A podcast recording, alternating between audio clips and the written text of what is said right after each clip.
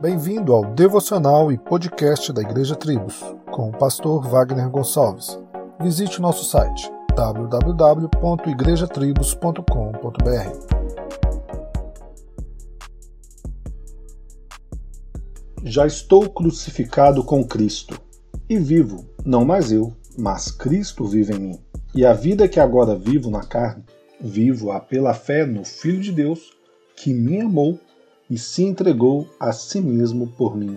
Gálatas 2:20. A carta é uma resposta de Paulo aos falsos ensinos dos judeus que eram legalistas e pregavam aos gentios a necessidade de circuncisão para obter a salvação.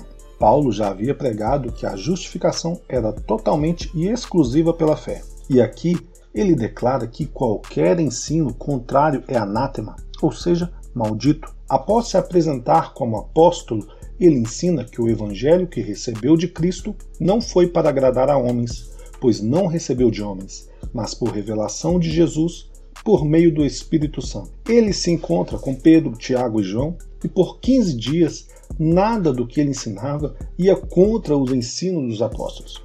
Paulo afirmou que a palavra da cruz é loucura para os que se perdem, mas para nós que somos salvos, o poder de Deus.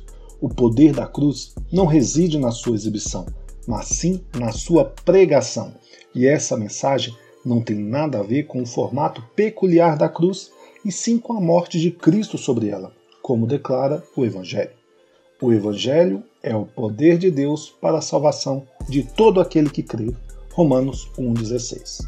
Creia no Evangelho. Solos Cristos, dele, por ele e para ele.